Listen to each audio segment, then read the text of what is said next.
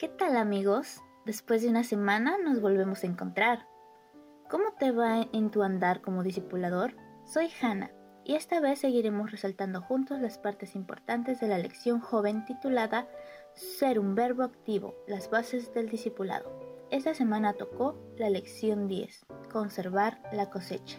En los últimos años, el número creciente de personas que escuchan el llamado de Dios y se convierten en nuevos miembros de la Iglesia Adventista del Séptimo Día llenan de alegría el cielo. Sin embargo, las estadísticas nos dicen que 4 de cada 10 miembros han abandonado la Iglesia. A pesar del crecimiento sin precedentes alrededor del mundo, notemos este 40%, que nos indican que también existen alarmantes cifras de abandono. ¿La Iglesia no debería tomar medidas? El preguntarse por qué se están yendo es lo más natural del mundo. Este problema podría atribuirse a dos razones principales. Uno es realizar estrategias evangelizadoras para recolectar una cosecha inmadura y la filosofía de únicamente queremos miembros.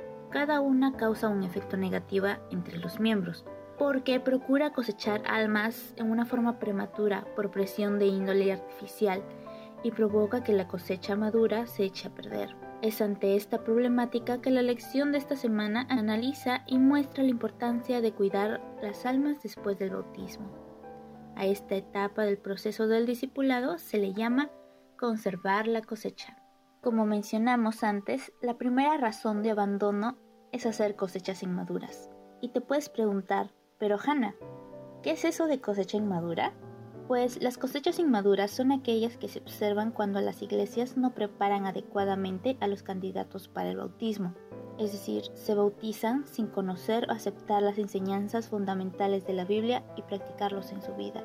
Esto puede ocurrir debido a que los obreros del Evangelio sienten la presión de bautizar a un mayor número de personas o se descuida la tarea de instruir fielmente a los nuevos conversos. Lo triste es que esos conversos salen del bautisterio para dirigirse a la puerta de la iglesia, pues los que no tienen conocimientos firmes o no están totalmente dispuestos a poner en práctica la verdad, a menudo abandonan los principios prácticos de la fe, y si llegan a permanecer como miembros, pueden llegar a convertirse en una fuente de diversos problemas en el seno de la iglesia.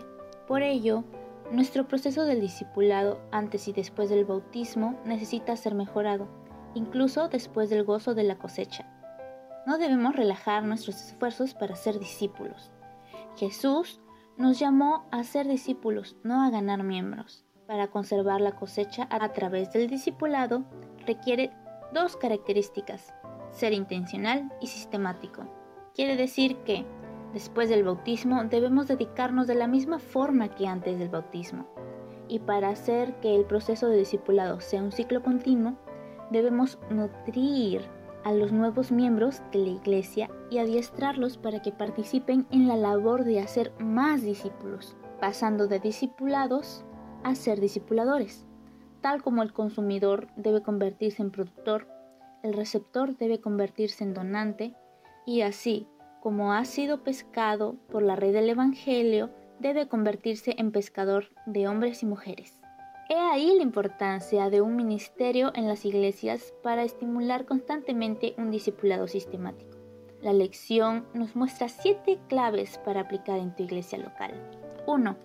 Nombrar un director del ministerio personal de discipulado.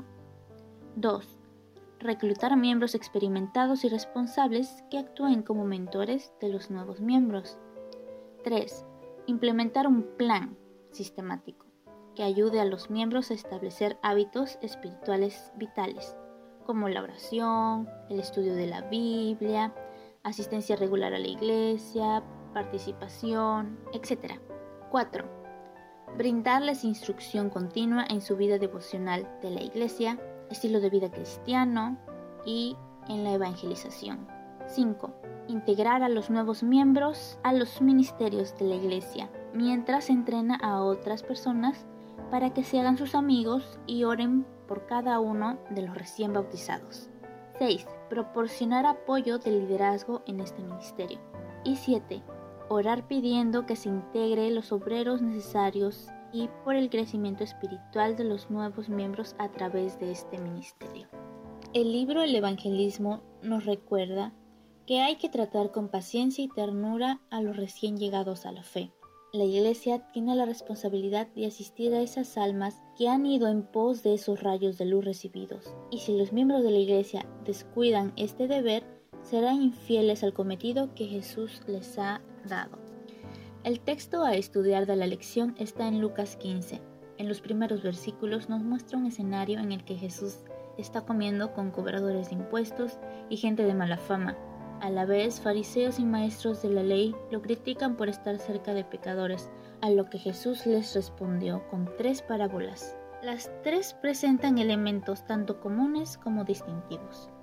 La primera es la parábola de la oveja perdida. La ovejita simboliza a los que están perdidos y desean volver a casa pero no tienen forma de hacerlo. La parábola de la moneda perdida hace alusión a los que están perdidos dentro de su casa, desconocen su condición y por tanto tampoco desean ser encontrados. La última y más extensa es la parábola del Hijo Pródigo. Señala a los que están perdidos y desean volver a casa creyendo que conocen el camino de vuelta. Estas parábolas tienen en común algunos puntos importantes.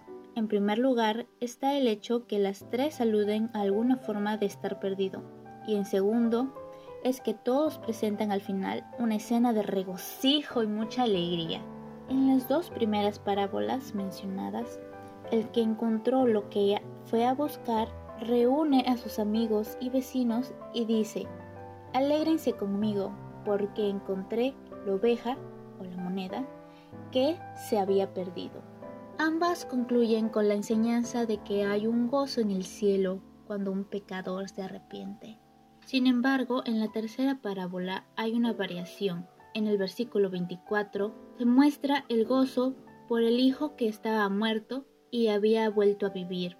Pero la conclusión la vemos en la siguiente escena, en la que el hijo mayor, en vez de unirse a la celebración, se queja, pero el padre le responde en el versículo 32 con amor, que había que celebrar el acontecimiento con un banquete y alegrarse, pues su hermano había vuelto a vivir y había sido encontrado. ¿Por qué Jesús agregó a la parábola la queja del hijo mayor? ¿A quién crees que dirigía Cristo la última declaración hecha por el Padre? Mm, ¿Recuerdas a los fariseos? ¿Criticaron a Jesús por comer con pecadores? La conclusión sería que Cristo presentó tres parábolas poderosas respecto a regocijarse, porque a algunos se les hacía difícil aceptar la idea de juntarse con publicanos y pecadores. Aquellas comidas eran usadas por Cristo para dedicar tiempo de calidad, para hablar, escuchar, reír, responder, enseñar, ganar y conectarse con los otros. Sin duda, eso cambió sus vidas. Pero los fariseos y escribas no querían participar del gozo. Hoy Cristo instruye a sus discípulos a dedicar tiempo a hablar, escuchar, reír, responder, enseñar, sanar, conectar y disipular a otras almas. Y no algunos, sino todos los seguidores de Cristo deberían regocijarse cuando los corazones se vuelven de lo perdido a lo encontrado. ¿De qué grupo eres parte? ¿De los que reciben y comen con pecadores? ¿O de los que se quejan de eso esté sucediendo? Te invito a unirte al gozo que hay en el cielo y en la tierra por aquel pecador que se arrepiente y vuelve a Cristo. Después de estudiar las cinco etapas del proceso del discipulado durante estas semanas, ahora estamos listos para hacer nuestra parte y llevar a cabo la labor encomendada, y así cosechar verdaderos discípulos para Cristo. De esta manera hemos concluido el repaso de la lección 10. Deseo preparemos nuestros corazones para la nueva lección que nos espera y seguir aprendiendo del ministerio del discipulado juntos. Y si te gustó el material, compártelo con tus amigos o grupo de acción e invítalos a hacer también verbos activos para Dios.